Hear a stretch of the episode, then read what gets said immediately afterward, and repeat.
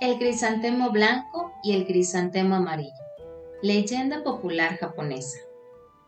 Hace muchos, muchísimos años, crecían en un prado, uno al lado de otro, dos crisantemos.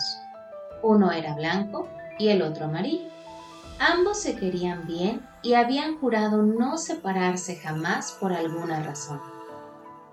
Un día, un viejo jardinero reparó en ellos y se quedó admirado ante la flor amarilla. Jamás he visto flor tan hermosa como tú, Le dijo, Si quieres, te llevaré a mi jardín, donde te cuidaré con amor y haré que te vuelvas más hermosa aún.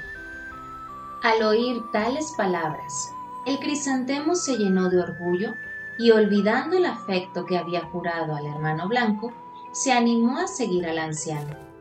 Cuando el crisantemo amarillo y el jardinero se marcharon, el pobre crisantemo blanco, al verse solo, se puso a llorar.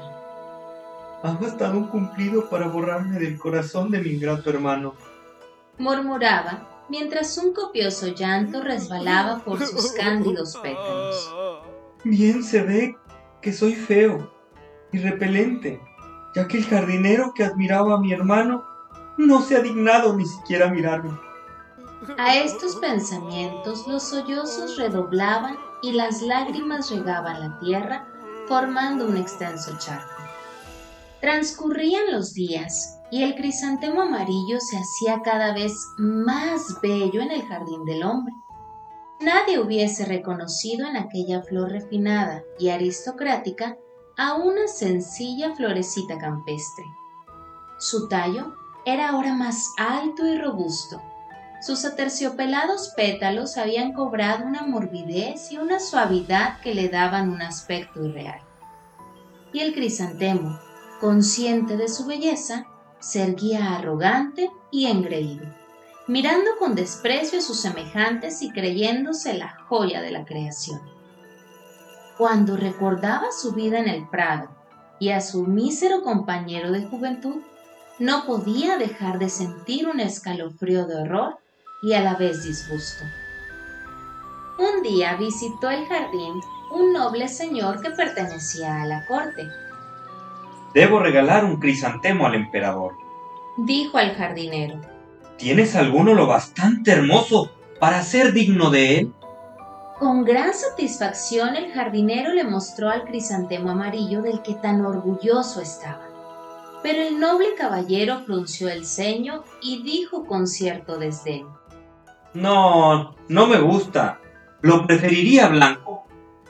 Un murmullo de asombro recorrió las flores del jardín al oír aquellas palabras.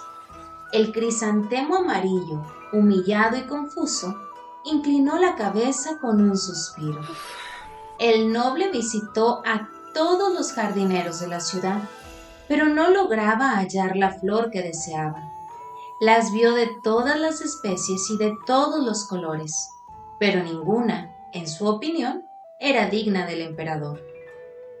Sucedió que un día, encontrándose en el campo, descubrió en el prado al crisantemo blanco, el cual, a fuerza de llorar, había lavado tan bien sus pétalos con lágrimas que su blancura era deslumbrante. El noble se detuvo ante la flor y contemplándola admirado, exclamó, He aquí la flor que me conviene. La tomó y la mandó al emperador. Este se entusiasmó con el obsequio. Regaló a su vez al donador un feudo como premio. Luego trasplantó el crisantemo en su jardín. Quiso cuidarle él mismo y se pasaba la mayor parte del día ante la flor en muda admiración. Todos los cortesanos tenían palabras de elogio para el crisantemo amado de su señor. Todas las damas alababan su perfume, los poetas le cantaban, los pintores la retrataban. Y la pobre florecilla del campo se encontró de improviso en el centro de la admiración de todo el imperio. ¿Y la flor amarilla? Desde el día en que el noble la había despreciado, había enfermado gravemente. Sus pétalos perdieron el color, se desdoblaron y una mañana el viejo jardinero la halló marchita en el suelo.